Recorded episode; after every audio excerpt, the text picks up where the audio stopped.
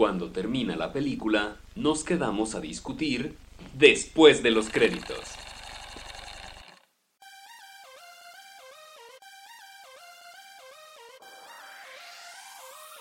Bueno, bienvenidos a otro episodio de Después de los créditos. Aquí soy Diego y aquí estoy con Germán. ¿Cómo estás, Germán? Muy bien, enfermo, pero bien. pero ganando como siempre. Ganando como siempre. Sí, uy, qué horror. Me duele mucho la cabeza y todo. Y mira, pero no importa porque pues ya ensayamos este programa, obviamente. como gente profesional que somos, ensayamos este programa antes de grabarlo. No, no, lo ensayamos, lo grabamos la semana pasada y tuvimos un pequeño percance y lo, por eso no sacamos nada, ¿verdad? pero aquí estamos, mira, al pie del cañón. Que esta semana salgan dos. Así va a ser, no hay problema. Vamos a sacar dos esta semana para que vean cómo los queremos. Uf y cómo tenemos tiempo libre. Sí, muchísimo tiempo libre y, nada que hacer a final de cuentas, pero estamos aquí divirtiéndonos. Aquí estamos, el pie del cañón, sí señor. Pues ah, entonces hay que empezar con los trailers. Que eh, eh, la semana pasada, eh, pues hay que empezar igual con el de, el de Pikachu. El, de Pikachu. Qué época para trailers, ¿no? Han salido, han salido muchos trailers estas últimas semanas. Esperemos que, que estas películas de las que salieron trailers valgan la pena. Porque sí están, estamos los trailers, empezando con este de Pikachu, de, Detective Pikachu, que... ¿Quién hubiera pensado que la primera película live action de Pokémon no sería realmente sobre, sobre las historias de Pokémon que conocemos? Tenemos tantos juegos de Pokémon, tenemos tantos personajes que tienen sus propias historias. Tantos animes. Ajá, y los animes, las temporadas del anime, las versiones, etcétera. Y la película que nos sacan es de un juego aislado que salió, un, un spin-off, digamos, que salió para 10, 3DS, creo. Ah, yo pensé que era para 64. Mm, sí, sí, no, no. No, no, es, es para 3DS, eh, de pues de eso, de, de un morro que conoce a un Pikachu que es detective y que le puede entender y que le está ayudando a encontrar a sus papás o una cosa así. Y, y bueno, o sea, y es, es Ryan Reynolds el que hace la voz de... De Pikachu. De hecho, habían contemplado en un principio, o todo el mundo, o todos los fans querían que fuera Danny DeVito, pero pues mira, no lo consiguieron. pero Ryan Reynolds lo hace bien también. Danny Vito hubiera estado muy, muy cagado también. O sea, si te pones a pensar que, por ejemplo, él fue la voz de, de este. Ah, ¿Cómo se llamaba? El de, el de Hércules. Ah, el uh, Phil. De Phil en Hércules y que Pikachu, el detective, eh, el detective Pikachu tiene más o menos una personalidad parecida a la de Phil. Dices, creo que hubiera quedado muy bien Danny DeVito como Pikachu, pero ah, en el tráiler se ve muy bien, se ve como, entre comillas, muy cómodo Ryan Reynolds. Para empezar, porque pues ya ha hecho voces. O sea, Doblaje, Deadpool básicamente, Deadpool básicamente es, es, es, él haciendo la voz. ¿No? Digo, sí actúa ahí todo, pero pues nunca se ven las caras, nunca se ve todo, todas las caras y todas las animaciones faciales están hechas por computadora cuando trae la máscara, entonces pues es básicamente lo mismo, yo creo que... Y, aparte, de hecho, Ryan Reynolds, yo tengo la teoría que después de, de, Deadpool, Ryan Reynolds como que ya le vale madre todo y se ve que es una persona que tiene como muy buen sentido del humor y un sentido del humor muy negro, entonces todo lo imprime en lo que hace. O sea, después de, de Deadpool que ya se dio cuenta que le funcionó, todo lo está empezando a hacer con ese sentido del humor y se está yendo más hacia allá, ¿no? Entonces como que es perfecto para Detective Pikachu también. Sí, pues esperemos que sea una buena película. Digo, es, es poco convencional, obviamente. Sí. Porque pues salen Pokémon y no es la historia de Pokémon. Bueno, salen Pokémon porque Pokémon en plural es Pokémon. Es Pokémon, exacto. Eh, sí.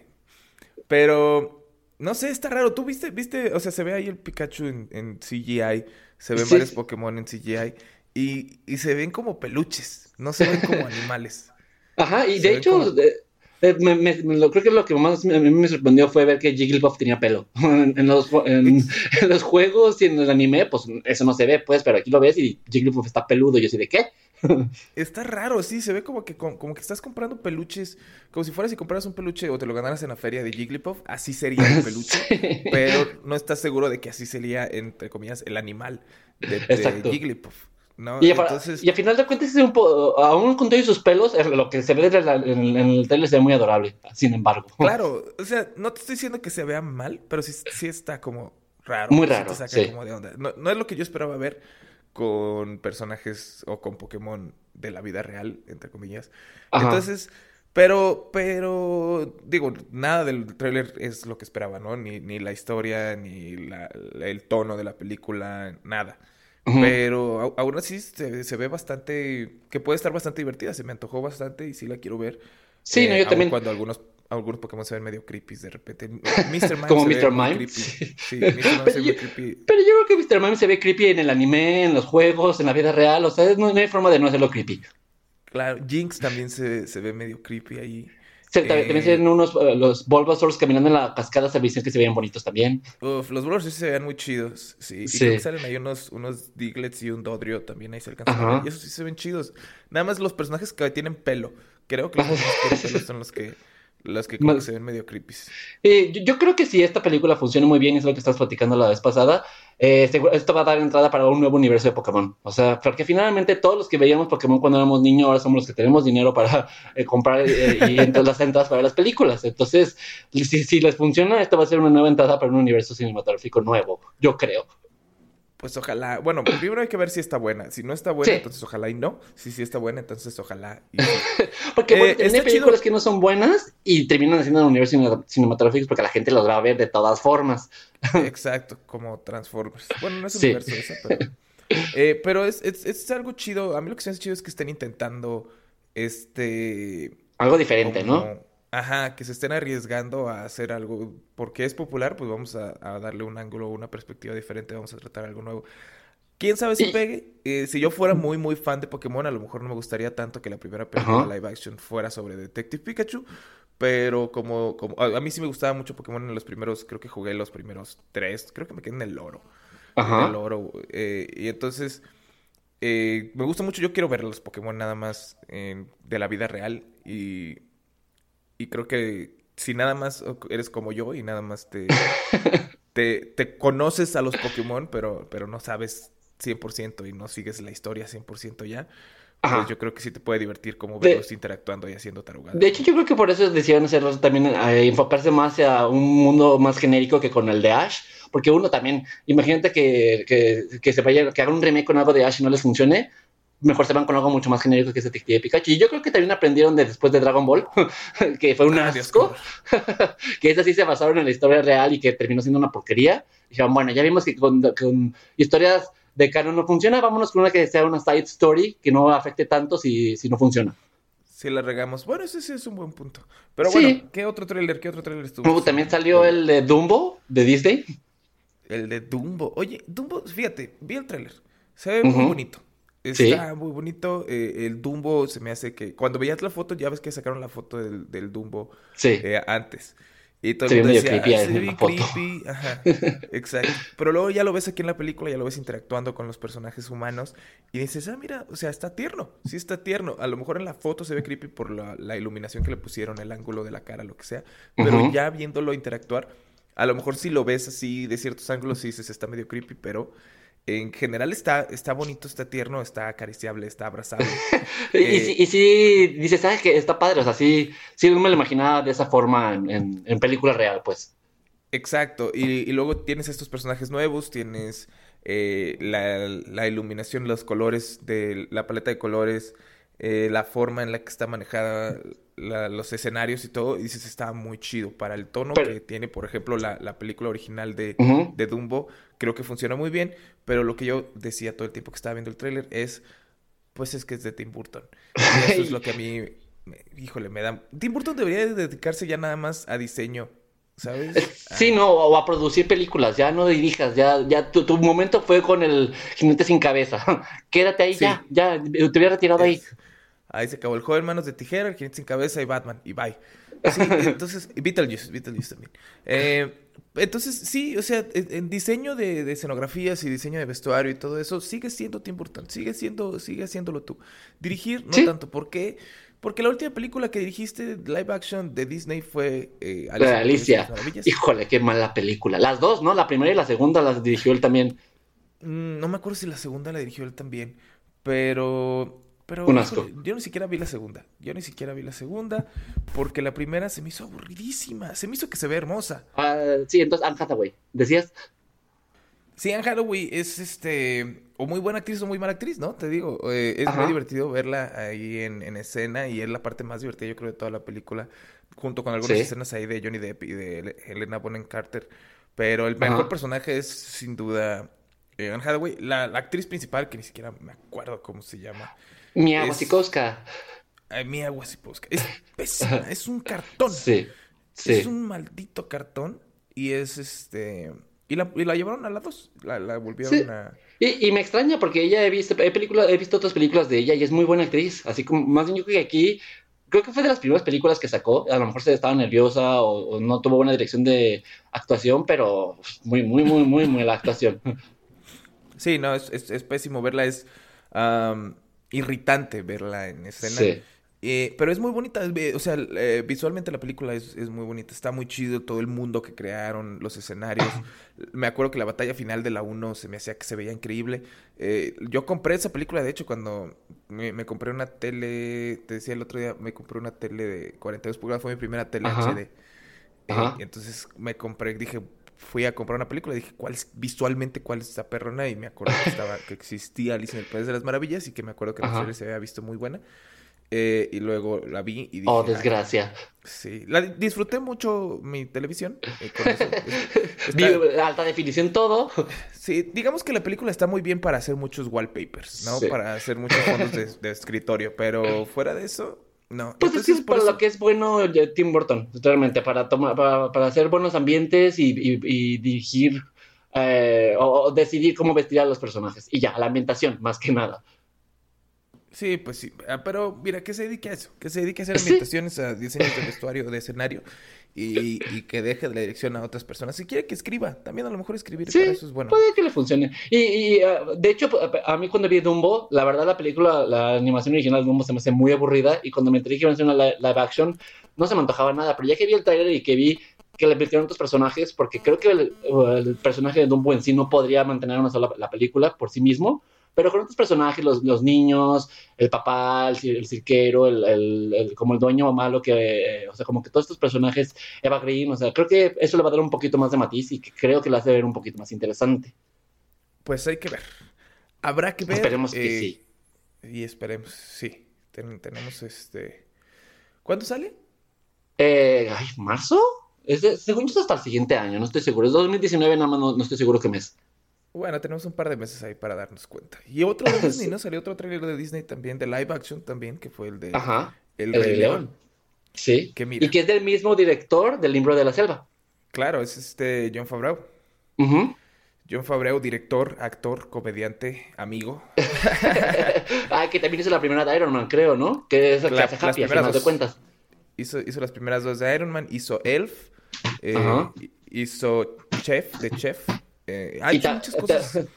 también hizo de uno de, los, uno de los novios de Mónica en Friends, el De millonario. Mónica, sí. Por, por si alguien todavía no sabe quién es John Favreau, eh, sí, él hizo el, el novio millonario de Mónica en la serie de Friends, el que, el que al final trata de hacer, eh, de entrar a Mixed Martial Arts, Ajá. ¿no? Es, es Sí. Happy en las películas de Iron Man, el ayudante de. Tony Stark.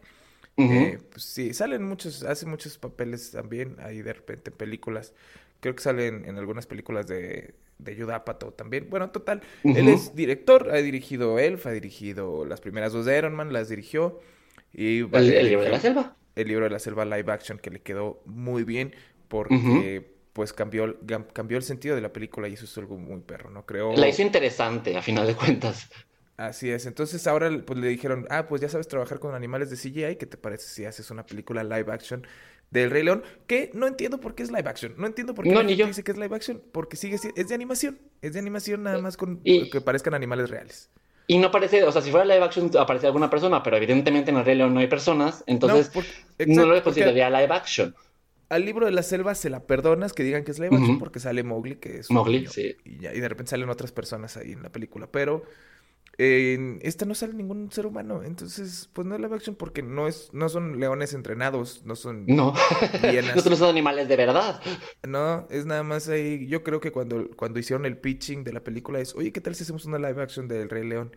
Ah, claro que sí, entonces que me pongo a entrenar a los leones. No, no, no, no, hay que hacerlos animados. Ah, entonces va a ser una película animada del Rey León. No es live action porque parecen animales de verdad. Sí, pero O siguen sea, siendo va- animados. Entonces, a ver, cuando ¿A tú qué produzcas, entender la gente?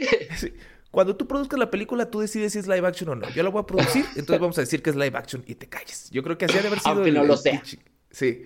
Entonces, pues se ve muy chida, se ve muy chida. Eh, mí, preocupación es que es cuadro por cuadro igual Sí. a la caricatura. Lo que muestran, por lo menos en el teaser, eh, todas las lo escenas que mismo. muestran, todas las escenas las viste en la caricatura. Entonces, yo no quiero que sea una película 100% idéntica a la de la caricatura Yo, porque... cre- es- yo creo que lo hicieron así porque pues, decidieron poner en el tráiler nada más las, las, las tomas más icónicas, que es cuando sale Simba. O sea, a lo mejor no va a ser así. Pues yo espero que no, porque todo lo que ponen es idéntico. Y eh, mira, Ujú. ya pasó con La Bella y la Bestia. Con La Bella y la Sí. Bestia hicieron 95% es idéntica a la película, 5% está cambiado. Pero es tan parecida y es tan igual que si yo ahorita, digo, me gustó mucho la live action, no voy a decir que no, la disfruté muchísimo. Ajá. Pero si ahorita quiero ver La Bella y la Bestia, mil veces prefiero ver la caricatura que ver la live action. Sí, claro, y aparte disfrutas más la caricatura con, con gente que canta de verdad y con Emma Watson usando Y no- autotune, como siempre. Exacto, como si fuera reggaetonera. Entonces, entonces no, no, no lo dudo ni tantito, ¿sabes? Si me Ujú. dices, aquí tengo las dos películas, ¿cuál quieres ver? La caricatura. 100 veces la caricatura. 100 veces Claro. me preguntas, 100 veces te digo la caricatura. Y no quiero que me pase eso con El Rey León, porque El Rey León es, yo creo, mi película de caricatura de Disney favorita. Sí, no, y- 100%. Y es una de las películas que definió nuestra generación de Disney, porque salió cuando nosotros éramos niños, literalmente. Entonces, como es la Exacto. película de, nuestra, de Disney de nuestra generación. Es nuestro Disney, exacto. Entonces, Ajá.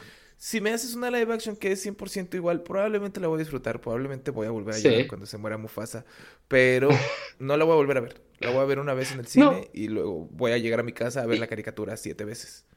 Y no dudo que, que a lo mejor sí vaya a ser una, un- una copia, porque pues al final de cuentas, sí, La Bella y la Bestia es una copia total, pero sacó un chingo de dinero. Entonces, si Disney vio que eso le funciona, ¿por qué no lo hacemos lo mismo con el León y todas las que siguen? Claro, porque pues, mira, ya viste que lo hicieron, hicieron con Maléfica una toma diferente, hicieron con La. Cenicienta eh, una toma diferente Sí. y esas casi no ganaron dinero. Y luego hacen. La Bella y la Bestia exactamente igual y es así. Y sacó un montón de dinero. Y de hecho ya andan diciendo que la, que la de Mulan que van a sacar también, le- que le van a quitar las canciones y un montón de gente se enojó. Entonces, ¿quién sabe qué va a hacer Disney? Porque a unas cosas le funcionan y otras no.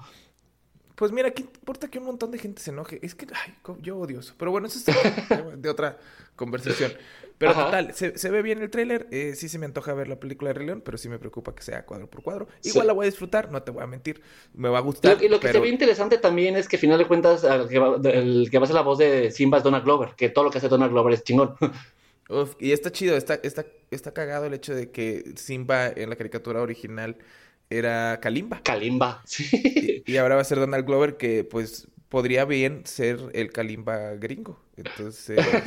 Ay, no, basta. No, no me compares a Kalimba con Donald Glover, por favor. Creo que el casting, creo que el casting, no, bueno, físicamente hablando, creo que el casting está, está muy, está Está muy bien. Sí, Beyoncé va a sí. ser Nala también. Y pues tienes a Beyoncé, cualquier cosa, es cualquier cosa para, para, para que cualquier persona vaya a ver algo, mete a Beyoncé. Siempre. Mira, a mí es- hasta ahorita el mejor casting, la mejor decisión de casting es John Oliver como Sasu. Sí, John Oliver como definitivamente. Sasu creo que es perfecto. Cuando yo Sí. creo que, que- o sea, si a mí me hubieran preguntado quién crees que hace la voz en inglés de Sasu, yo y yo creo que sí, una de mis opciones hubiera sido John Oliver. Creo que está Sin es problemas. más o menos la actitud es, es, es muy inglés, es muy educado entre comillas, pero al mismo tiempo es, Muy es cagado. es, es ¿cómo se le llama? Eh, es muy sarcástico, Ajá. eh, es, es muy sangroncito, es muy... Es Sí, muy John medio Oliver, es mamón. muy Sí. Entonces, Y Sasu pues es ver- totalmente así. Vamos a ver qué tal. Y bueno, pues, re- terminando de redondear las películas de Disney, también vimos dos teasers de Toy De Toy Story, 4, Story.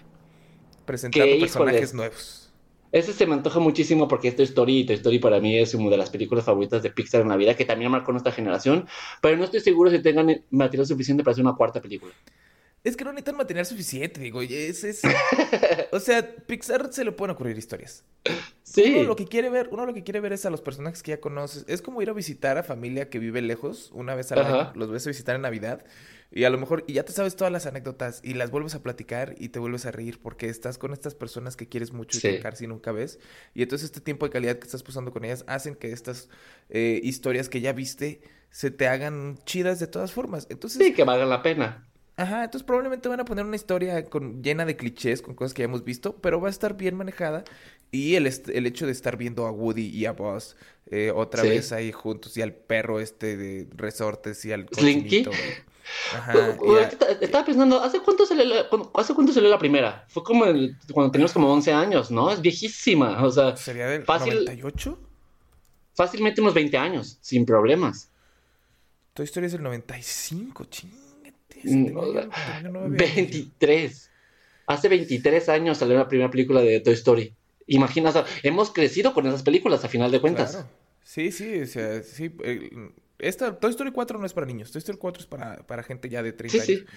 Toy Story Entonces- 3 fue para, tampoco fue para niños, o sea, No, claro. ya para nosotros éramos adultos. Sí, entonces es eso. Entonces, la historia no creo que va a ser una mega historia. Creo que va a estar bien. Creo que va... O sea, mira, Coco. Coco ganó millones de dólares. Bueno, no millones, pero cientos de miles. No, creo que sí ganó más de un millón de dólares. Sí, muchísimo. En Eh, México fue de las más famosas del año. Las taquilleras, pues sí. Tienes razón. Eh, estoy bien pendejo. Estoy haciendo muy malas cuentas. Sí, ganó muchos millones de dólares. Eh, y, y la historia de Coco es es súper básica. Es un güey eh, entra al mundo de los muertos y tiene que salir antes de que se acabe el tiempo. Hemos visto historias parecidas a esas mil y un veces. Miles de veces. Sí, entonces, mira, yo lo único que pido es que la historia de Toy Story 4 no sea de que uno de los personajes nuevos se supone que es bueno y al final resulta que es malo. Porque Como la ya 2 y la hizo Pixar. 3.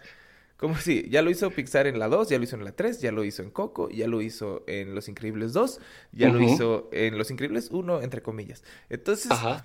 ya es como que, ya Pixar, ya entendimos cómo ¿Te funciona. gusta ver todo eso? Esas son tus vueltas de tuerca tan maravillosas, pero ya, sorpréndenos con otra cosa. Ajá. Entonces, mientras no se trate de eso, y mira, los personajes nuevos, eh, el tenedor, cuchara, que no es juguete, pero sí es juguete, se me hace que va a ser muy chistoso y se me hace que va a tener probablemente un arco ahí de inclusión de, Sí, de estoy- que cuando seguramente. somos- de cuando somos diferentes, igual todos somos iguales.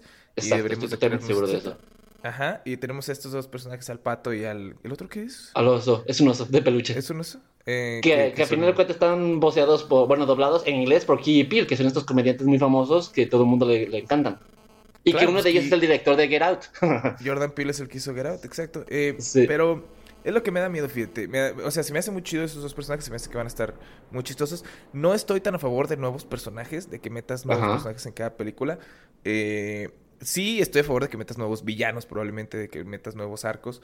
Pero ya tantos nuevos personajes, porque ya el, el- el- el ensamble de Toy Story ya son muchos, Ya están, muchos sí. personajes, el grupo. Es- Yo creo, es como que, si- yo creo que más bien se van a quedar con el, con el core, con- que son los que aparecen en el primer teaser, que son Woody, Buzz, Jesse, la Slinky y, eh, los señores pa- Papa, y, ay, el dinosaurio y el puerco, sí, cierto, todos. ¿Ves? Es que son un montón.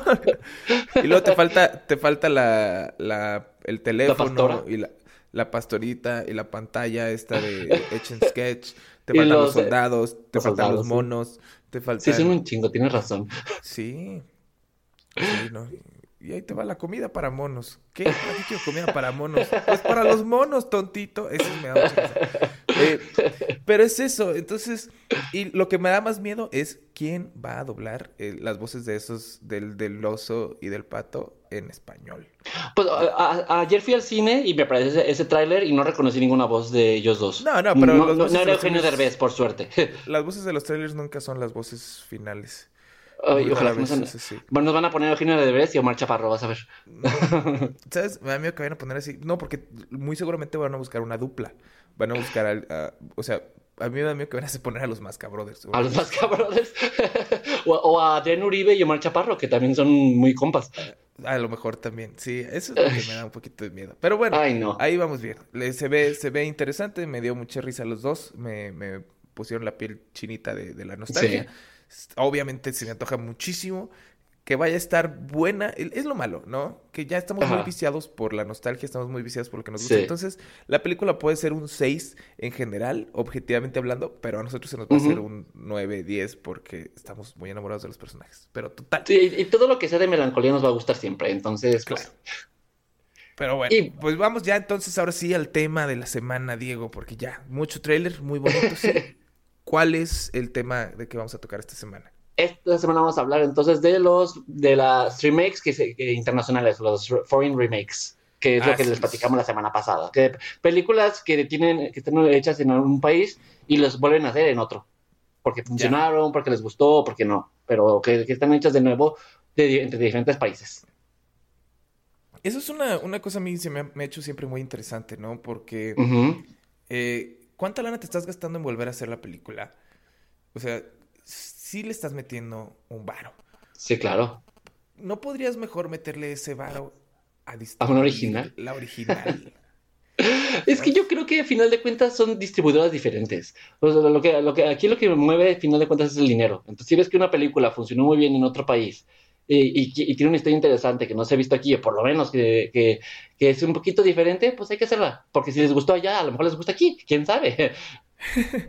Eso es cierto. Eso es, hay muchas razones, supongo, sí, pues.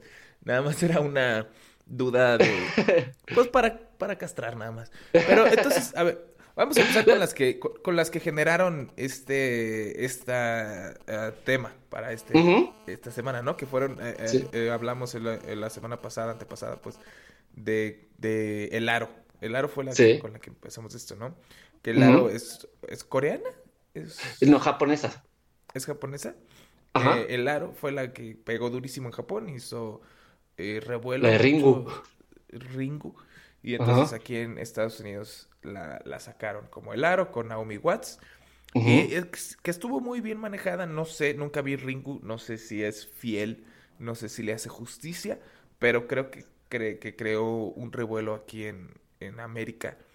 Sí, y vino a traer ¿no? como, vino a traer, de, de- a sacar de un, un poco del hoyo las películas de terror de la época que estaban como muy atoradas, que después de, de- sí, pues después de, de- de un rato no habían sacado nada interesante o las que sacaron estaban muy chafas y como que el aro era algo diferente que vino a, a- a sacar un poco del hoyo las películas de terror de Estados Unidos por lo menos. Exacto, y fuera de que fuera muy buena o muy mala, o de que si te haya dado miedo o no te haya dado miedo, creo, creo que generó eh, esta moda, entre comillas. ¿no? Digo, ahorita no puedes ver tú una foto de alguien que salga con la cara borrosa sin pensar que se va a morir en En el días. no, y eso que la gente se asustara por recibir llamadas de teléfono, no mames, y por ver VHS. Sí, está, está muy chido ese cotorreo, y, y pues también creó esta moda de, que- de, em, películas eh, americanas, remakes de películas asiáticas, ¿no? También estuvo esta con, con la, la de El Ojo. Michelle ¿Cómo Gellar. ¿Cuál? The, The Grudge se llamaba, The ¿no? Grudge, ajá, con Sarah Michelle Gellar. Con Sarah Michelle Gellar, que también hicieron, creo, dos de esas, que... Sí, que la segunda es muy mala. Pero la primera tampoco estaba tan buena. No, Pues fíjate que a mí la primera, la me, primera me asustó, pero por los jumpscares, de que pum, y te asustó por una Ajá. vez. O sea, eso no me dio miedo. Pero Sí. te- creo que de esa película hay una escena que todavía recuerdo mucho, que, que me gustaba mucho, que es cuando se está lavando el cabello y sale una mano de su cabeza y se está Ah, metiendo la- en la regadera. Es como, tiene cosas interesantes. Claro, y luego estaba esta otra de Dark Water, se llama. Dark Water, Con, con Jennifer Connelly. con Jennifer Connelly. Siempre, y, y tú, tú mencionabas, ¿no? Que siempre es como esta eh, mujer actriz famosa que la meten en este mundo de, de mitología asiática con monos pálidos Con- y que casi, largos. y que casi todos son, eh, ahorita es lo que está pensando, los tres, las tres amenazas, por así decirlo, son niños. La, la de Lara es una niña, el de Grudge es el hijo de la, o bueno, es el niño y la mamá, y en Darkwater es un niño también. So- so es como esta tendencia de niños asiáticos malévolos que vienen a meter una maldición entre la gente. Sí, es- pero bueno, esos fueron tres, tres remakes que, que hicieron. Eh, que, No, y- bueno, y- na- Y que aparte estamos platicando también que, que algo que tienen estos remakes es que casi todos, o por lo menos no, no dejen de lado como la, el contexto asiático, porque creo que estas películas a final de cuentas, sobre todo la de, de Grudge, se basan mucho en tradiciones y en, y en como historias eh, asiáticas que si las trasladaras a, las gringas no funcionarían. Entonces por eso The Grudge sigue siendo en Japón. Igual el aro no tanto, pero sí tiene como algunas características eh, asiáticas y también eh, Darkwater, porque según yo es el- la, gringa es un hijo de una familia asiática también, el niño. Entonces, como que no dejan de lado las, raíces asiáticas porque al final de cuentas no le puedes trasladar algo gringo sin, sin que se pierda la esencia de la película. Sí, tienes que dejarle como que ese tiempo también, ese eh, cotorreo de que sea asiático en, en América eh, lo hace más tétrico para nosotros, ¿no? Sí. Que sea una mitología que no Porque es ajeno, Ajá. es ajeno a nosotros. Entonces, no sé, está... Está raro. Eh, estu- estuvo buena hasta que hicieron, quisieron hacer un- su universo del aro con la última película que sacaron, que es muy mala. No, claro, creo que, la- creo que desde la 2, ¿no? Creo que desde la 2 hicieron... hi- Hicieron ya sus propias eh, ideas. Historias. que ya no le salían, a final de... Y dices, ah, no, gracias. Que fue lo mismo que pasó con The Grudge, que al final que, que en la The Grudge quisieron meter a otra actriz medio buena que es Amber Tamblyn y que era, funcionaba como la hermana de Michelle Gellar y que terminó siendo la misma cosa, pero muy mala. O sea, ya... ¿Y la dos? ya- ¿Eh? La 2 no está basada en la 2 de... No, no, o sea, ya ahí partieron y hicieron lo que se les antojó, como la 2 del aro también. O sea, como que ya, la primera funcionó, hay que hacer nuestras propias historias. Y ahí te das cuenta que tus propias historias no funcionan porque no tienen todo el bagaje asiático que tenían las otras, que es al fin de cuentas lo que importa. Claro. Es... Qué horror. Es, sí, hay, hay formas de echar a perder también los remakes, ¿no? Sí. ¿Sabes de cuál, de cuál remake me acuerdo que, que echó a perder mucho el original? Ah, había una película de Luc Besson. Luc Besson, digo, no es a lo mejor el director más Tiene sus momentos. grande, pero tiene muy buenas películas, eh, como la de Taxi. La de Taxi era muy buena, era una película francesa de un cuate que es policía o es y y anda, se junta con un taxista, es una morra policía creo, y se junta con un taxista para que le ayude a, a atrapar a una banda de ladrones. De ladrones de como mafiosos, ¿no? Eh, creo que roban bancos, sí, así. Ajá. Y, y, y que usan carros, que manejan muy bien en carros. Ajá. hicieron una versión gringa, no sé si te acuerdas, con Jimmy Fallon y Queen Latifah. Y Queen Latifah, malísima. Pésima, Y que la mala pésima. era Giselle Bonchen, que era una, era Sí. una banda de ladronas ah, brasileñas. Ajá, y todas bien buenas y en bikinis y Sí, cosas así. ajá, Entonces ajá. era una cosa, era una, era una grosería total esa Sí. película. O sea, tenía unos chistes chafísimas y vulgarizaba muchísimas cosas para hacerlas chistosas según esto. Y pésima, pésima. No, y, y- eso y la hicieron hasta cierto años punto se burlaban y se burlaban muchísimo también del personaje de Queen Latifah. O sea, en lugar de darle como su lugar, era como, ah, vamos a burlarnos de ella. Sí, porque negra, gorda, taxista, ¿no? Entonces, ah, era Sí, ajá. muy... De repente hacen eso, ¿no? De repente como que hacen estos remakes que pierden eh, la esencia de la original en busca de... Ujú. de, de Del chiste barato, ¿no? Ajá. Que es lo mismo que platicaba la pasada que pasó también con la película francesa de la escena Dinner for Schmucks. Ah, claro. Dinner for Much que aquí, aquí hicieron la versión de con Paul Roth y Steve Carell, Steve Carell, ajá. ¿no? Que era esta fin- gente rica que tenían que llevar a un vato idiota para como burlarse de él y formar parte de un club. Ujú. Y, y la original, digo, eh, dijiste, me, me decías tú que estaba basada en una obra, ¿no? Sí, también es una obra de teatro que luego hicieron película y que esta película luego la hicieron en Estados Unidos. O sea, es como la traducción de la traducción de la traducción. Ajá, y, y la original, digo, no era una obra de arte, pero sí me acuerdo que la vi y No. era muy divertida. Y luego ves la gringa y dices, pues no, se les olvidó de qué se trataba. O sea, Sí, la original se llamaba Le Dinner de Cons, tanto la obra como la película. Ajá. Oye, pero, a ver, esta entra, esta entra porque me estoy acordando de, de Ghost in the Shell. Ghost in the Shell contará. Ah, pues, pues, no sé, porque la original es un anime Ajá. y la, eh, decían, la tradujeron hacia live action, eh, hasta para que veas si es live action. Ajá, Este 100% es live action. Pues yo creo que sí entra, porque a final de cuentas es la misma historia, nada más con diferentes técnicas narrativas, ¿no? Ajá, que bueno, mira, para empezar, esta película de Ghost in the Shell tuvo todos los problemas del mundo por el... eh, Ujú. Que ya se está ¿El volviendo, whitewashing? se está volviendo un, un meme el que Scarlett Johansson haga personajes que no tienen nada que ver con Scarlett Johansson, ¿no? O sea, es- está haciendo este personaje asiático que, bueno, entre comillas, eh, puedes aceptar la excusa que ellos tenían, que, que es que, pues, es un androide. Eh, por, Ajá. por lo tanto, no, pero, pues, pero lo, hace- lo hacen, lo hacen peor en la película, porque a Sí, final de cuentas es, es, es, el- es un androide que antes era una mujer asiática. O sea, es el doble del whitewashing. Sí, y en la película se me hizo muy ridículo que, que incluso en la película eh, americana hay una parte en la que va con su mamá y su mamá le habla en inglés. Sí, y casi todos los personajes hablan en inglés, menos el malo original, que es el único que habla en japonés. No, y es lo chido, a mí se, se me hizo muy chido eso, ¿no? Que el personaje original él, eh, habla en japonés y tú dices, todo el mundo lo entiende porque pues son androides, es el futuro y puedes tener un chip metido en la cabeza Ajá. que te traduzca lo que sea.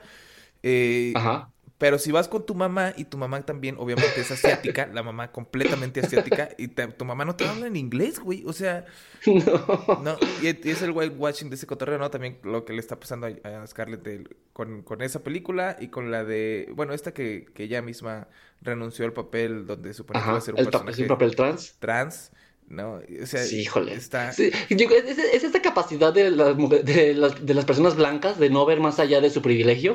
Como, ¿qué tiene de malo? Voy a ser una persona asiática. Ah, ¿Qué tiene de malo un, un perso- un personaje trans X? Sí. Estoy ayudando a la gente. O sea, el white savior interior que tienen todos estos actores es, eh, blancos está padrísimo. Sí, está, está feyón ese cotorreo, ¿no? Pero... eh, Y la película es mala también. A mí no se me hizo, se me hizo aburrida, se me hizo lenta, es como interesante. ¿De cuál estamos hablando? La de Ghost in the Shell, a final de cuentas, Ah. tampoco es una buena, dejando de lado el whitewashing, como película tampoco se me hizo buena. O sea, las escenas de acción son medio chafas, las coreografías están muy mal hechas, como hasta se me hizo muy lenta. Sí, no, yo, lo- yo lo odié mucho eh, malmente, malamente porque la comparé con la original. La original, yo no la había visto. Yo, yo de hecho la vi eh, cuando vi que anunciaron que iban a hacer una live action. Ajá. Y creo que la vi tres veces, tres días seguidos. ¿De tanto que te gustó? Porque, híjole, no sé si la has visto, Diego. No sé si has visto la original. No, ese no lo he visto. Vela, No. vela, está en Netflix y es un monstruo, es un monstruo en la cantidad de dudas existenciales y humanitarias, Ajá. no humanitarias, humanas más bien, que, que, te plantea de el futuro y de quiénes somos y de qué estamos haciendo de nuestras vidas y de qué es realmente estar vivo, qué significa, qué cosa puede considerarse como un ser vivo y qué casan. Es una cosa loquísima y, y es como del 98, no, no es cierto, 98. Sí, no sí, es muy vieja. es 92, 90, no me acuerdo. Es, o sea, Matrix, la película de Matrix se basó en película, en la película de Ghost in the Shell. Hay muchas películas, ¿ves? Sin pedos, Cuando sí. ves el anime te das cuenta de muchísimas cosas que, que se basaron en esa, en esa caricatura. Esto es un Que monstruo. otros directores se robaron de ella. Sí, es un, es un monstruo. Entonces, es muy, es muy buena. Y acá te ponen a Y- Scarlett Johansson haciendo de esta morra. Y, y- y te cambian No, el final y- completamente. Te cambian el final. Me, me molestó muchísimo Ajá. que te cambian el final de que el personaje de, de la Major es este, esta mujer empoderada que no necesita de nadie, que puede hacer todo Ajá. sola, que, que tiene sus propios demonios y que tiene a este cuate que la quiere cuidar y que a ella no le gusta que este cuate la quiera cuidar y que este cuate no sabe qué hacer. Entonces es, es muy chido cómo, cómo esta morra eh, vive en, en este mundo donde, donde nadie la comprende y aún así ella quiere ser dura. Y es, es, es algo muy chido que se me hace muy más fregón todavía para la época en la que salió la película. Y en esta Ajá. película que salió ya en 2017, 2016, 2000 sí, fue del año pasado, según yo. Ajá. este, resulta que todo lo que está haciendo lo está haciendo por, por un güey. Tenía un novio y entonces quería mucho a ese novio Ajá. y entonces todo lo está haciendo por eso. En, en la película original lo está haciendo para encontrar quién es ella, para encontrar cuál es su lugar en este mundo y en la película, el remake lo está haciendo por un güey. Entonces, La terminan reduciendo así como que lo hago por, por un vato. O sea, y, se pierde toda la esencia de lo que es la película original entonces, ¿no? sí, horrible, horrible. Me, me, me, queda, me queda cuando Hollywood hace eso de que voy, a- voy a poner un personaje femenino poderoso, pero sus razones son porque está enamorada. Ajá. O sea, ¿por qué no puede hacerlo por sí misma? ¿Por qué no puede ser poderosa porque es una mujer poderosa que se está buscando a sí misma en lugar de al amor? Sí, O pues, sea, pues, basta, pero- Hollywood. Pero bueno, Hollywood lo hace eso con todos, ¿no? O sea, todas las películas de Sí. acción, la- el 99% son porque le raptaron a su hija o a su esposa al güey. Sí, que está peor. O que se la mataron, que está peor. sí, entonces... que, termina matando a una mujer para hacerle una vendetta por un hombre. Bueno, gracias. Bueno, pero mira, en John Wick, en John Wick ahí te lo cambiaron. Ahí se le murió la esposa Con y, un perro. y fue porque le mataron al perrito. La, la esposa se le murió por causas naturales, el perrito es el que le mataron. Entonces... Esa sí la, la respeto por eso. O por sí ejemplo, por ejemplo en, en Atomic Blonde, en Atomic Blonde es este es nada más porque es una policía que, que odia Que es muy shady. Ajá, que odia a mucha gente.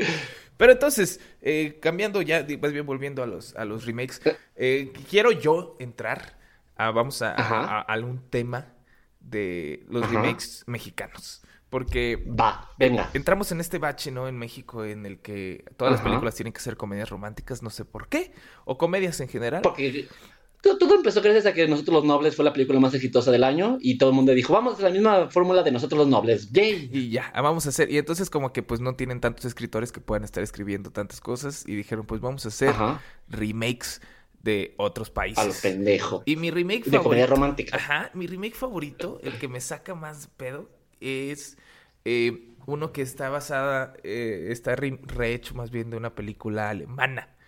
Es una película Ajá. alemana que en Alemania se llama Fuck You Goethe. Que está Ajá. escrito así, es F-A-C-K-J-U, Fuck You. Ajá. Gote, que, que supongo que es un- la forma de decir fuck you, ¿no? Eh, en alemán, como, como más bien como el, el, ¿cómo se dice? Anglicismo. ¿El anglicismo? Ajá, de fuck you para Alemania. Y Goethe, que es este escritor alemán muy famoso, eh, muy representativo. Y entonces, pues es fuck you porque es de un maestro. Y entonces, pues. Y entonces, cuan- esa película la, la. Sí se la llevaron a Estados Unidos. No hicieron un remake, la llevaron a Estados Unidos. La pasaron en cines en Estados Unidos. Y en Estados Unidos se llamaba Socket Shakespeare, ¿no? Chúpala Shakespeare. Que, que no entiendo, no entiendo por qué Shakespeare, si Shakespeare es un autor inglés y no gringo, pues. Yo lo hubiera puesto en ese todo caso, Sock You, Scott Fitzgerald, Fit, Fitzgerald, o algo así. Benjamin Franklin, algo. Sí, claro. Eh, porque oh, Franklin escribió un libro muy grande que fue La Constitución de Independencia. Ajá. Sí, sí, por supuesto. Eh, este, y entonces hacen esto. Y en México, pues aparentemente no tenemos ningún escritor representativo. No hay ningún. No. Ni siquiera un. O sea, ponle, en Estados Unidos fue Shakespeare, que era inglés. Aquí no, aparentemente no tenemos ningún escritor latino. Eh, O americano. mexicano. o mexicano. Que, y entonces le pusieron No Manches Frida. Por Frida Yo me Kahlo. hubiera ido por lo menos por Sor Juana, no manches Sor Juana o No algo manches, así. Sor Juana. oye. Ándale, no manches Juana. Sí, no. es- Hubiera estado más padre. Sí, pero no, no manches Frida por Frida Kahlo. Que para empezar, Frida Kahlo ya. Híjole. Creo que, creo que las generaciones actuales ya odiamos a Frida Kahlo porque nos dimos cuenta de que fue un fraude, ¿no? De que Frida Kahlo fue. Es como el hype. La hypearon y, Sí, sí. y dijeron, bueno, y que tenemos. nos la han metido hasta en la sopa. Ajá, no tenemos pintoras famosas, entonces pues hay que, hay que hypear a una ah, y hasta hay que hacerla como una heroína nacional. Nuestra banderada. Ajá, y- Es, es que todo el mundo lo reconoce en todo el mundo. Es México, Frida Kahlo, por supuesto. Exacto. Que mi Salma hizo su película de Frida aparte todavía. Y que ganó un Oscar, estuvo nominada, ¿no? Estuvo nominada por esa película, qué increíble. Y, y, eh, pues sí, entonces, pues no manches Frida, que ya están haciendo hasta la 2. Están haciendo hasta la 2. Es que le fue, no puedo creer que aparte le fue tan bien esa película como para hacer una dos. Pues mira, es Marta Gareda, es Omar Chaparro, a, a- Híjole. Adal Ramones sale ahí un ratillo también. Y Fernanda O sea, los cinco actores que tenemos en México que siempre usan en todas sus películas nada más. Ajá. Les faltó Eugenio Derbez para terminarla. Faltó un Derbez. No, nada más, no necesariamente Eugenio Derbez, un Derbez. Porque ya Ah. ves que está el Derbez y está el otro cuate que no me acuerdo cómo se llama el hijo. Badir. Vale. Entonces, y, y- y si ves el póster y todo, es igual, es este al de, al, al de la alemana. Es un pizarrón, es Ajá. gente peleándose, son letras amarillas y, y cosas como eh, escritas en el pizarrón ahí, todas raras. Pero, híjole, pero no entiendo, no entiendo. Hicieron también, ah, bueno, haciendo cosas al revés y hablando todavía de Eugenio Derbez, ya ves que salió la de No se aceptan devoluciones. Sí. Que para empezar podrías decir que es, entre comillas, un remake de ah, Kramer contra Kramer. Por lo menos Creo que- que se tomaron idea, la idea general, ¿no? hay unas partes muy iguales, sí. Eh. Pues hicieron un remake en Francia de esa película. Hicieron un remake y en que Francia. yo no entiendo por qué.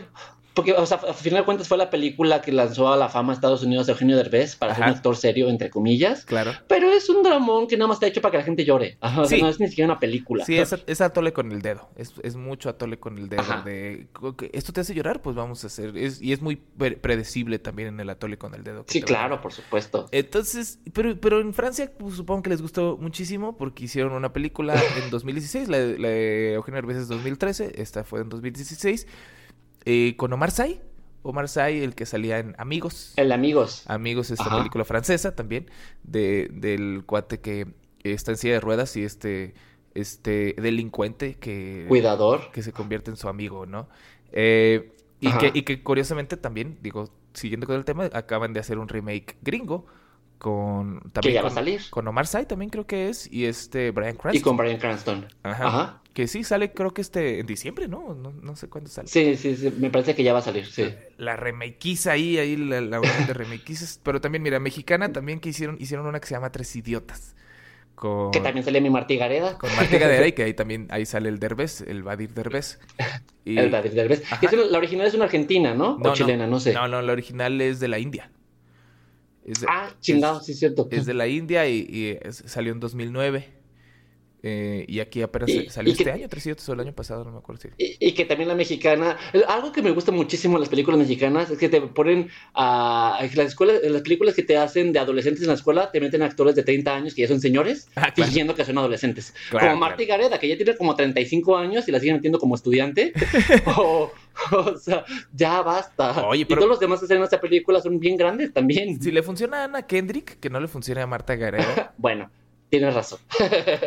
sí, pero esta de Tres Idiotas creo que hasta la, la India, que la película India creo que estuvo hasta Netflix. No sé si todavía esté, pero estuvo en Netflix antes de que saliera la película mexicana.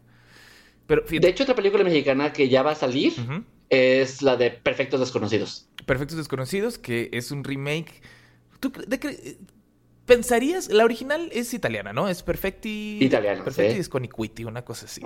Eh. Y luego hicieron la española, que se llama Perfectos Desconocidos. Y esta Sí. mexicana, tú pensarías que es un remake de la italiana otra vez. Pero No, no. cuando ves las fotos y ves los vestuarios y ves las escenografías, dices, güey, estás haciendo la española otra vez. ¿No? Sí, con los mismos personajes, los mismos manerismos, la misma forma. O sea, Ajá. el personaje de Silvio Sores, que es como la protagonista de la película, es la misma que la española, que hasta se viste igual con los lentes, el vestido, el chongo, la misma actitud. O sea, Exacto. hasta el personaje de, de esta mujer que se dio su nombre, que sale en el Club de Cuervos, la pintaron de rubio para que tuviera el mismo color de cabello que la española. Wow, eso sí no sabía. El... Pero es eso, fíjate. O sea, si tú ves eh, las fotos de la española, o yo no he visto la. Yo vi la española nada más, no he visto la italiana. Pero si ves las Sí. fotos de la italiana, si ves los pósters de la italiana, si ves el tráiler de la italiana, eh, son diferentes. Son diferentes Sí. los vestuarios, eh, la forma de, de actuar de los personajes, porque bueno, también son diferentes culturas, hay diferentes tipos de personas, obviamente. Eh. Y es diferente. Y cuando tú ves la versión de Manolo Caro con la versión española, eh, pues, es, es- es lo mismo, esto es lo mismo. Y lo, Es la misma. lo que sí se me hizo muy curioso es, es la gente que, creo que vi en, en Facebook, que Cinépolis, creo que es Cinépolis, de Cinépolis Distribución, eh, Distribuidora, sí. puso el, el trailer de la, de la mexicana. Ajá. de Perfectos Desconocidos y hay comentarios a granel eh, de gente diciendo que es una copia barata de, de la española. O sea, Que porque le roban las ideas a la gente. exacto, o sea, como si, como si Manolo Caro hubiera llegado con, con los productores y les hubiera dicho, oigan, se me acaba de ocurrir esta película y nadie nunca se hubiera dado cuenta de que es Y un... con estas ideas y estos personajes y que hagan esto y que se Ajá. parezcan a estos que Y no se va a tienen llamar nada igual. que ver con otra película Se va, a llamar, se va a llamar igual que otra película que hay. Eh, que ni siquiera está en Netflix y nadie la puede ver. ¿eh? O sea, no, no, no vayan a buscar en Netflix. Entonces, eh, sí, todas estas personas que la vieron en el cine, porque, porque Perfectos Desconocidos, la española estuvo en cines aquí en Sí. México y ahora está en Netflix. Que la vieron en cines o que la vieron en Netflix están diciendo, es que se la están copiando. Sí, amigos, sí se la están copiando, pero pagaron por podérsela copiar. Sí, ya es, es- Porque es un remake. es un remake. Que, Y lo peor que aún- Manolo Caro decide usar todos los personajes igualitos, que la española es otra cosa. ya es punto de parte, claro. Pero lo peor de todo este caso es que la, la gente que piensa que es una copia, piensan que es copia, piensan que la original es la española. Ni siquiera saben que la original es la italiana. Ni siquiera saben que la española, para empezar, es una, entre comillas, copia de, Sí, de de la la italiana. italiana. Entonces, ah, digo, no pienso, no soy de esas personas que dicen, ay, pinches estúpidos. No pienso que sean estúpidos. es gente que no está eh, familiarizada con la cultura del, de- del remake. Del remake, sí que no sabía que es. De hecho, yo hace- no, no sabía, pero ayer que estaba dándole vueltas a, a Netflix me encontré porque hay una versión francesa también. De... Hay una, un remake francesa de Perfectos Desconocidos. Y está, y está en estaba también. viendo qué ver. Sí, ayer estaba viendo qué ver. Y me apareció con la- el, el- ¿cómo se llama? Look Who's Coming o algo así, porque el nombre está en inglés.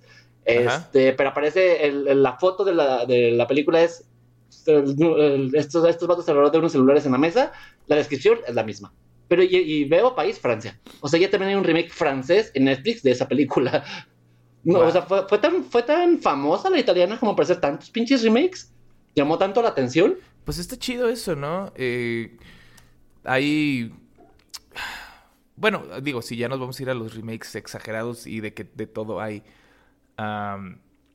está la de... Ah, me- me- se me fue mi tren de pensamiento. Está, está eh, Bollywood. Tenemos Sí, claro. Bollywood, ¿no? En Bollywood eh, pues hacen remakes de todo. O sea, del que más me acuerdo es de Y muy baratos y divertidos. Claro, cuando viste la de, viste la de It, ¿no? La de eso. Sí, claro. Eh, cuando, cuando la viejita tuvo fama, eh, hicieron un remake en, en la India que es, es buenísimo. No sé si ahora que, salió la nueva estuvieron poniendo en, Facebook y en Twitter videos de cuando se lleva a Georgie de la primera escena de cuando se lleva a Georgie y en la versión de la India es en una alberca. Entonces es es una joya. Si puedes buscar el video, si, si la gente que nos escucha puede buscar el video de este eso de la India, es uf, y lo es que lo mejor de las películas indias es que hacen todo tan ridículo porque ellos saben que les va a dar risa y que les va a divertir porque a los indios les encanta reírse y hacer ridiculeces en la vida real también o cuando van al cine. Sí, es eso, ¿no? Lo que, lo que digo, yo he convivido con mucha gente de la India y, y siempre he sentido que son como niños. ¿No? Como niños grandes. Sí. Como si a, como si a un niño le enseñaras todas las cosas. Son muy impresionables, ¿no? Ajá, son muy impresionables y, y, se emocionan con muchas cosas. Yo me acuerdo que uno cuando salió, eh, el de hecho el remake de, de, Karate Kid nos invitó a su casa porque le fascinaba y estaba fascinadísimo con las peleas. Cada que había una pelea eh, en la película, él se emocionaba como, uff, y levantaba los brazos y le gritaba a la tele.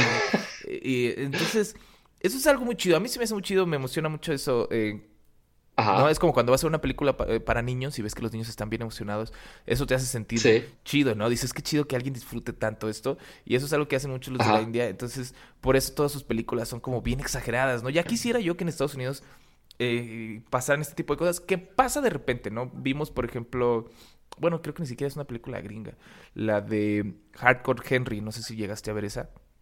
Sí, claro. que la rusa, ¿no? Que es en primera persona. Ajá, que es en primera persona y que todo va pasando como si fuera un juego de videojuego que no ves nunca el personaje y está haciendo un montón de cosas, ¿no? Exacto, sí, como si estuvieras jugando Half-Life o así. Entonces, esa es una película muy exagerada, es una película que tiene, muchas cosas muy ridículas, pero es algo muy chido de ver, ¿no? Y es algo que en India ves muy seguido. No sé si has visto todos estos videos de la mejor película de acción y es de un cuate que va en un caballo y de repente hace que el caballo derrape y pase por abajo de un tráiler y que avienta... O de un Superman que va cargando una morra va cantando y volando. Son cosas completamente ridículas, pero que son, son muy divertidas de ver. Y a mí me divierte mucho ver eso.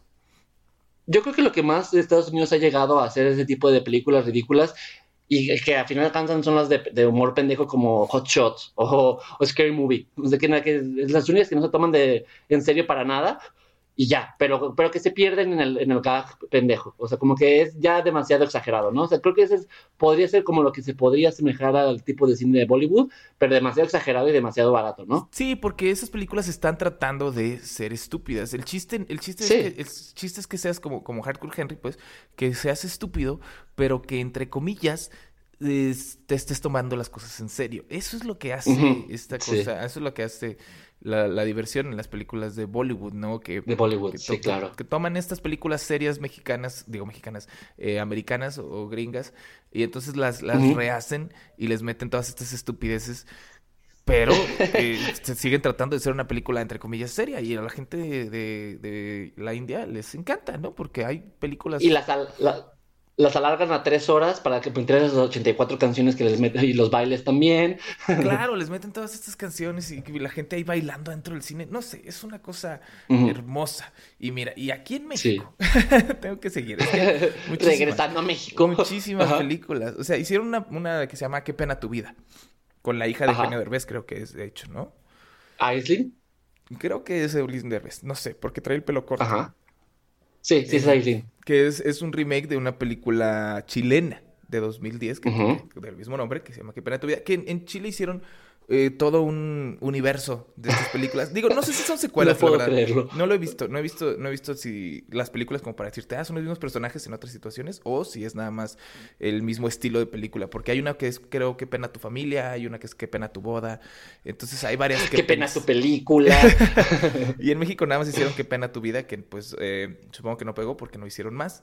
Eh, también hicieron otro remake. Duró bien poquito, aparte. Ajá, hicieron hace poquito también un remake de una película chilena también que se llama eh, Sin Filtro. La, la, chilena se llama Sin Filtro y en, ah, sí. en México le pusieron una mujer. Una mujer sin filtro, ¿no? Ajá, con Fernanda Castillo. Ajá. Sí. Eh, que también creo que la chilena está en Netflix. Pero no entiendo por qué, o sea, no entiendo si ya... Porque en México ya no se, en México ya no se, se nos acabaron las ideas. Como, la, como los productores saben que, lo- que el cine que funciona ahorita es el de comedias románticas o comedias pendejas, pues vámonos alrededor del mundo a buscar películas que sean así, que tengan posibles universos como que pena tu vida para ver si funciona y hacerlo también aquí.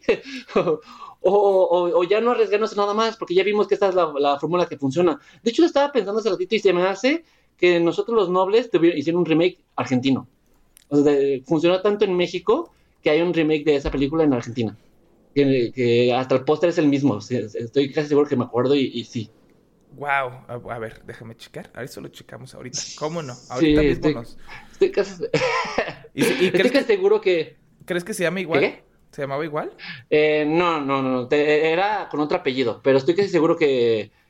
que porque alguna vez vi el póster y es el mismo. O sea, literalmente es el mismo póster de nosotros los nobles, Ajá. pero con otros actores y, y estoy casi seguro que era Argentina. Y pues sí, o sea, tiene coherencia porque es una de las películas más, más taquilleras de México y que la que fue que hizo que funcionara todo esto aquí. Que, ¿Por qué no? Ah, se llama Malcriados. Wow. La, ori- la original se llama Malcriados y es Argentina, efectivamente. El remake, Y es ¿no? el mismo póster. Ajá, el remake es el mismo póster. Y, y, o sea, salen tres, los mismos tres personajes con el papá, con el, la- la- el cuadro de fondo.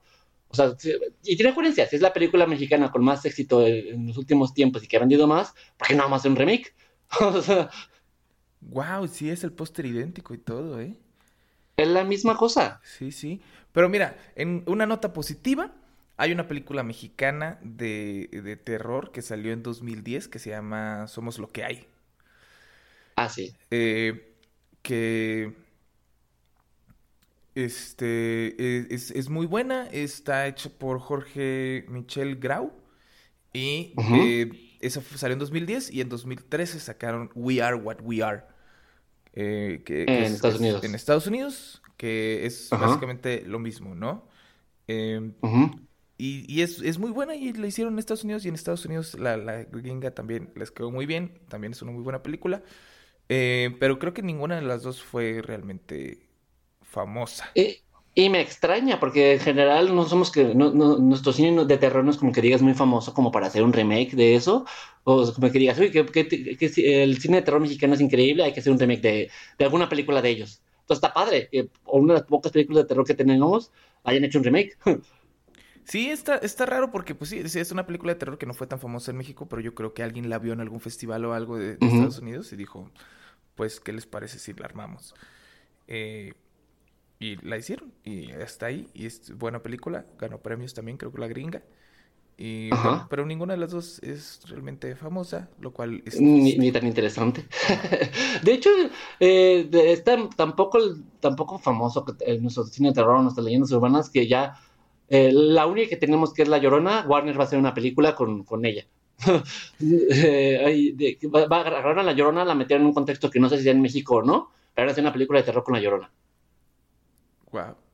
Y suena, muy interesante. o sea, seguramente la van a terminar, terminar como destruyendo, pero así de, así de famoso nuestro cine de terror y nuestros personajes de terror. Ahora, bueno, ya, salgamos de México entonces y vamos otra vez. eh, La cantidad de películas francesas que ha remakeado Estados Unidos. Muchísimas. Sí, pero ¿sabes cuál es una muy buena que probablemente ni siquiera sabes Ajá. que es un remake? Ah, ¿Cuál? Mentiras verdaderas. True Lies. de- ¿No? De, No se ve que un remake. Que para empezar es de James Cameron, ¿no? Es, James Cameron y es Arnold Schwarzenegger y es esta... ¿Cómo Jamie Lee Curtis. Jamie Lee Curtis. Jamie. Curtis. eh, en- una película muy divertida con, de, de acción, comedia, que ah, es una... Es un peliculón. Yo lo amo mucho. Eh, creo que creo que debería ser de más culto de lo que es. Creo que no es... O sea, no sale en conversaciones tan... eh, Tanto como te gustaría que saliera. Exacto. Y está basada en una película de, del mismo, del, perdón, es un remake de una película francesa que se llama Ajá. La Totale, que es de mil- Válgame. 1991. Ujú. Y pues yo ni siquiera sabía que era un remake. Ahora que estuve haciendo la investigación me di cuenta de que era un remake. Y, Yo, y yo- está bien chida, yo amo esta película. a, a mí me pasa, me pasó también cuando estaba haciendo la investigación para este podcast de una película que yo no sabía que era un remake y que me vas a regañar. eh, de, Magnificent Seven, que era de Seven Samurais. sí, no puedo creer. No. no. no. No, sabía que era un remake hasta que me di cuenta que era un remake de un remake que ya habían hecho en los 60 de una película japonesa que es muy famosa que se llama Seven Samurais. Sí, no puedo entender cómo puedes pensar, cómo no sepas no. que no no sabía que Los Siete Magníficos es una película, es un remake de Seven Samurais americanizado, obviamente, ¿no? Eh, sí, por supuesto en el viejo este. sí, pero pues es la misma temática, ¿no? Son estos cuatro, digo estos cuatro, estos siete personajes que son maestros en, en, el arte marcial eh, y en el caso de Estados Unidos de las pistolas y de ser cowboys. Vaqueros famosos. Así es, y que atacan, atacan su, su villa y tienen que defenderla. ¿No? Y que, y que bueno, son este, son siete personas también como, como que no valen popó, siete siete... Que todo el mundo dice, estos no sirven para nada, son unos aguerridos y son... Ajá. Eh, y, pues resulta que son a toda madre cuando se juntan. Pues sí, o sea, por lo original, Siete Samuráis es una película de 1954. Es, es, es de cultísimo Siete Samuráis. Es de Akira Kurosawa. Akira Kurosawa, que es un máster, es un director que eh, sirvió de, de mm, inspiración para muchos directores gringos. O sea, eh, George Lucas fue eh, era fan de Akira Kurosawa, de Star Wars. Tiene muchísimas cosas basadas en, en, Seven Samurai. O sea, el hecho de que usen espadas láser es porque eh, por las espadas de samuráis. la escena, hay una escena de en Star Wars en la primera cuando van al bar que Obi-Wan Kenobi le corta la mano a un güey porque se empiezan a pelear. Esa es una escena, si no me equivoco, idéntica a Tomada totalmente. Ajá, de, de Seven Samurai. Entonces. es, tan de culto que, los varios directores ya los toman como referencia para meter escenas parecidas a esas en sus películas. Ajá, o sea, tiene muchísimas cosas. Eh, hay muchísimas ideas que planteó Akira Kurosawa en sus películas. Ahora son usadas como clichés, como tropes. Ajá. En en, el resto de las películas. En películas, y de películas famosas como Star Wars. Claro, sí, no, en especial Star Wars. Star Wars tiene muchísimas cosas de. Tiene muchas mezclas de varias películas. Pero. Sí, por supuesto. Pero su base principal es este. Es Seven Samurais. Seven Samurais. Mira, eso no sabía. Y tampoco sabía que era un remake, ahora ya lo sé, gracias. Claro, ya hicieron el remake con Chris Pratt hace poco, que también estaba chida, pero pues es que la bronca es que... sí. No, entiendo por qué se eh, aferran a hacer remakes de películas que originalmente ya son perfectos. O sea, ya envejecieron con gracia. ¿Sabes? Puedes pues ver ahorita. más bien como. Pues puedes ver ahorita Los Siete Magníficos, la viejita, y se, sigue pareciendo buena. Es por, por, eso siguen siendo remakes, porque pues esta película es de hace 50 años, entonces eh, la hay que hacer que las nuevas generaciones la vean en el cine, no, no que vayan a buscarla porque alguien se lo recomendó, sino quiero, si esta película fue muy buena en los 60, voy a hacer un remake para que las nuevas generaciones vayan al cine a verla y me vayan a dar más dinero por ella dinero, como siempre. sí, pues sí, pero pues mira. Ah.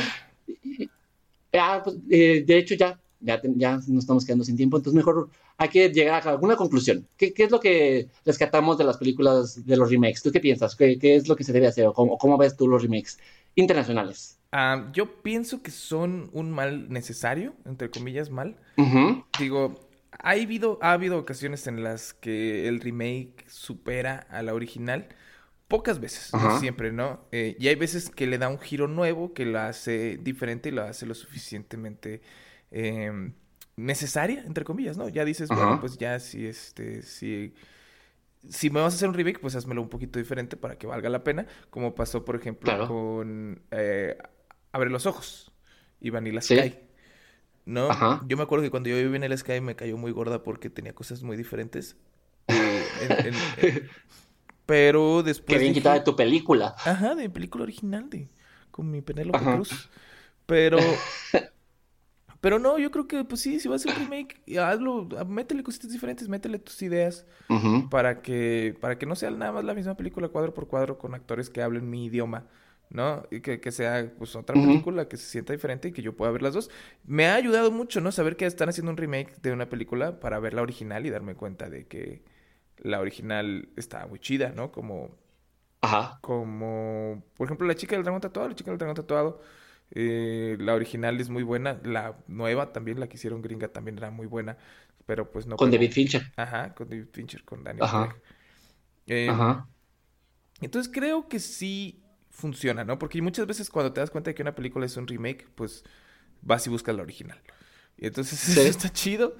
Le das Pero no es que la gente Lo- vaya a ver las, que- las originales.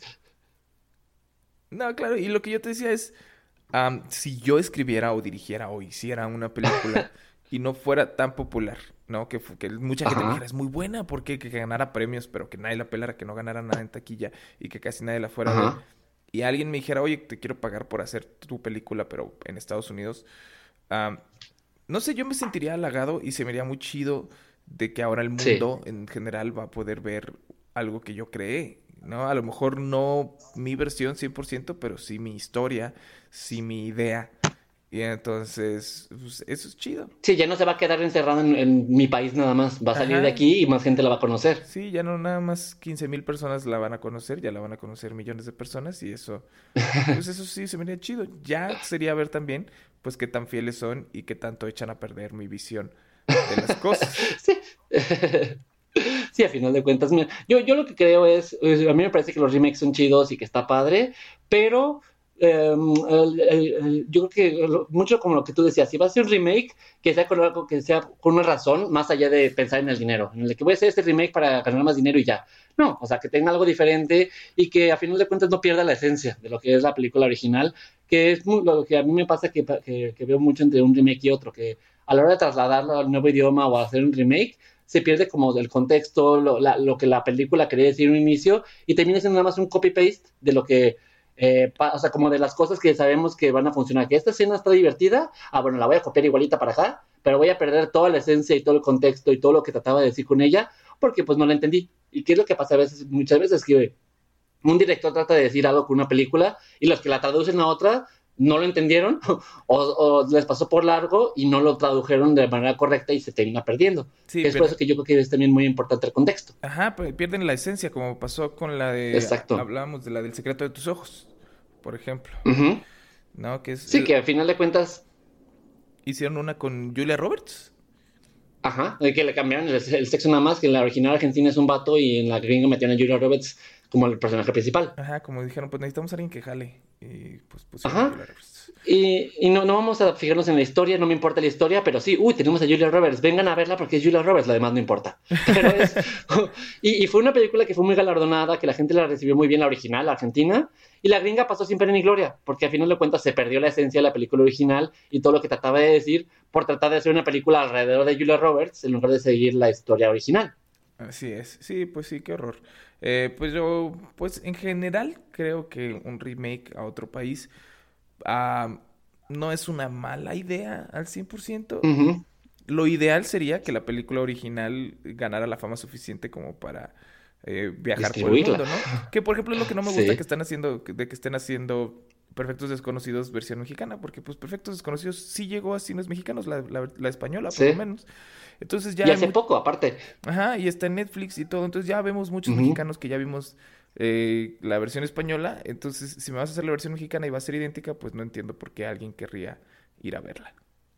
Yo la única razón por la que la voy a ver es porque es por Manolo Caro, que es de mis de- directores favoritos. Pero y ya, si lo hubiera hecho otro director, ni siquiera voy a verlo. Ya, la pues. verdad. Sí, sí, yo la voy a ver para el canal, que bueno, ya tengo medio abandonado el canal, no he subido nada como en un mes, pero es que tuve mi gira, entre comillas. Sí, se fue a gira por todo el país para Claro. se pues. Sí, sí. entonces- pero no, yo creo que ya esta semana ya regresamos al canal y ya, ahora sí, ya volvemos con todo. De hecho, creo, no sé si hoy tenga tiempo porque ando muy enfermo, pero eh, para grabar otro video de, de recomendaciones de Netflix, ahora que hemos estado hablando mucho de Netflix. Perfecto, pues entonces igual si quieres dinos cuáles son tus redes sociales y dónde te pueden encontrar. Claro, es Germán Gallar en Twitter, Germán-Gallar en Instagram y en Facebook y en YouTube como pues youtube.com diagonal Germán Gallar.